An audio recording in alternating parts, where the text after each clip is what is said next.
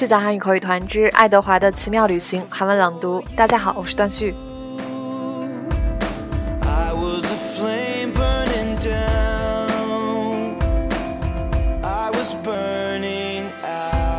昨天我们讲到一个非常神奇的片段，爱德华望着天上的星星，望着那颗属于萨拉鲁斯的星，心里就想：如果我要是有翅膀的话，该多好！那样的话，我就能飞到他的身边。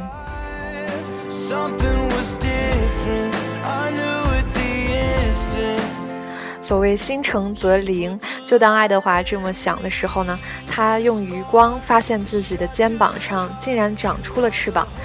他非常的开心，他很想马上就飞向露丝的身边，但是他之前的那些主人们，哎，比尔林、布莱斯还有普，他们都喊着不让爱德华离开。爱德华心里面很难过，因为他忍受不了再次失去他。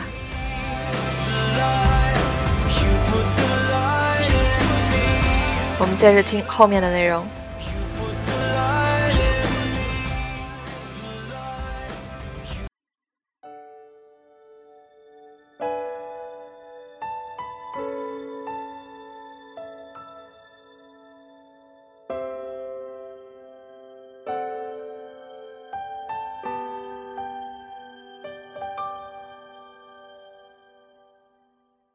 에드워드는 날개를 파닥거렸지만 아무 소용이 없었어요. 불이 에드워드를 아래쪽으로 세게 끌어당기고 있었거든요. 에빌린이 다시 말했어요. 우리랑 같이 있어. 에드워드는 울기 시작했어요. 넬리가 말했죠. 저의 다시는 건 참을 수 없는 일이야. 에빌린이 말했어요. 나도 그래요. 가슴이 터져버릴 것 같아요. 로시가 에드워드 쪽으로 얼굴을 갖다 댔어요. 그리고 혀로 눈물을 닦아주었죠.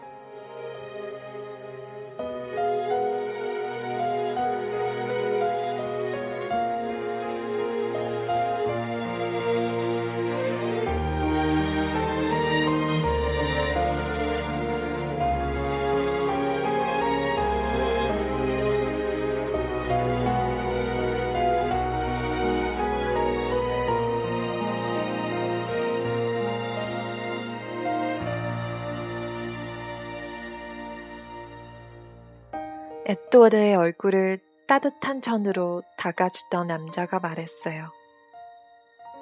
정말 잘 만들어졌어. 놀라운 예술 작품이야. 끔찍하게 더럽지만 예술 작품은 예술 작품이지. 먼지로 다가내면 돼. 부서진 머리를 모두 붙인 것처럼.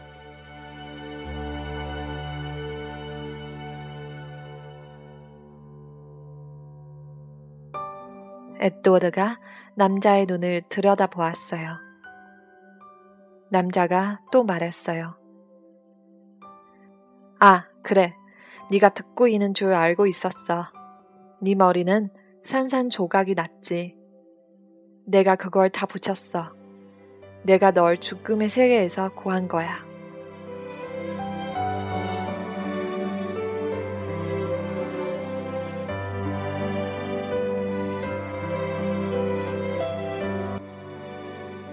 에드워드는 생각했어요.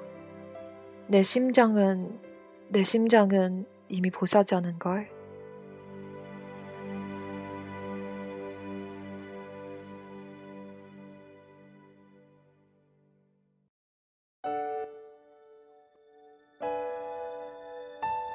아니, 아니야. 내게 고마워할 필요는 없어. 말 그대로 이게 내 직업인 걸. 내 소개를 하지. 난 루스어스 크라이크라고 인형 수상공이야. 네 머리는 가만. 내가 말해도 되나?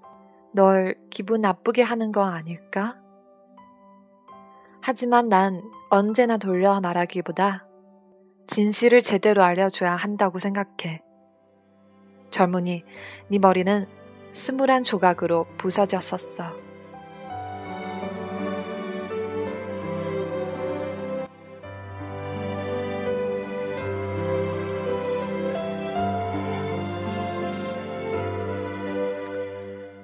스물한 조각이라고?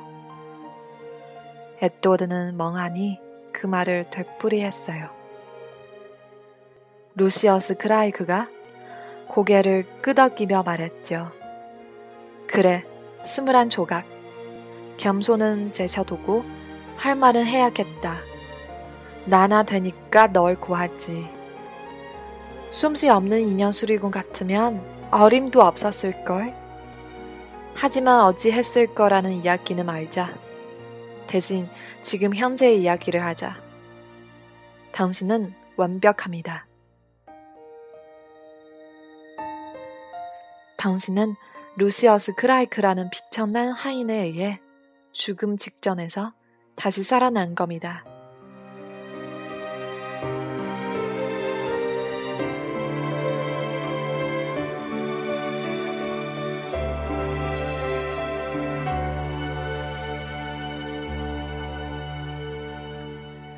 루시어스 크라이크는 자기 가슴에 손을 대고 에드워드에게 깊이 고개 숙여 절했어요. 정신이 번쩍 들기에 충분한 연설이었어요. 에드워드는 그 말이 이해하려 애쓰면서 누워 있었어요. 나무 탁자에 누워 있었죠. 높이 난 천문에서 햇빛이 쏟아져 들어오는 밤이었어요. 머리는 정말 스물한 조각이 났다가 이제 하나로 붙여졌어요. 빨간 연복을 입고 있지는 않았어요. 옷은 하나도 입지 않았죠. 다시 알몸이 된 거예요. 날개도 없이.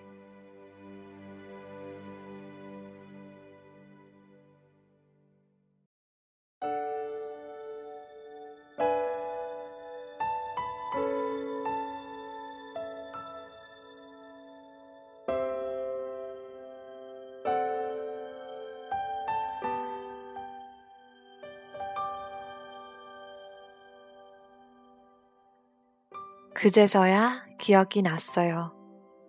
브라이스. 식당. 닐이 자기를 공중으로 내던진 것까지. 브라이스. 루시어스가 말했어요.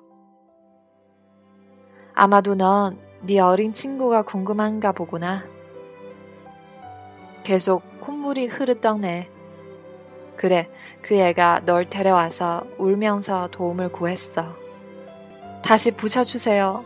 꼭 다시 부셔주세요. 하더구나. 그래서 내가 말했지. 꼬마야, 난 사업가야. 내가 네 토끼를 붙여줄 수는 있어. 하지만 돈을 받고 하지. 문제는 네가 그 돈을 낼 수 있느냐 하는 거야.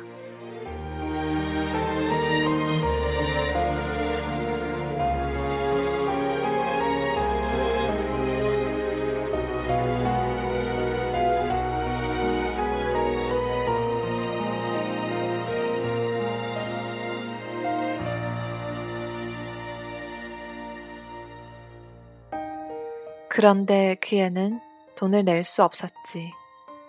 물론 그럴 수 없었어. 그 애가 그럴 수 없다고 하더구나. 그래서 내가 그 애에게 두 가지 방법 중에서 선택을 하라고 했어. 딱 두 가지 중에서.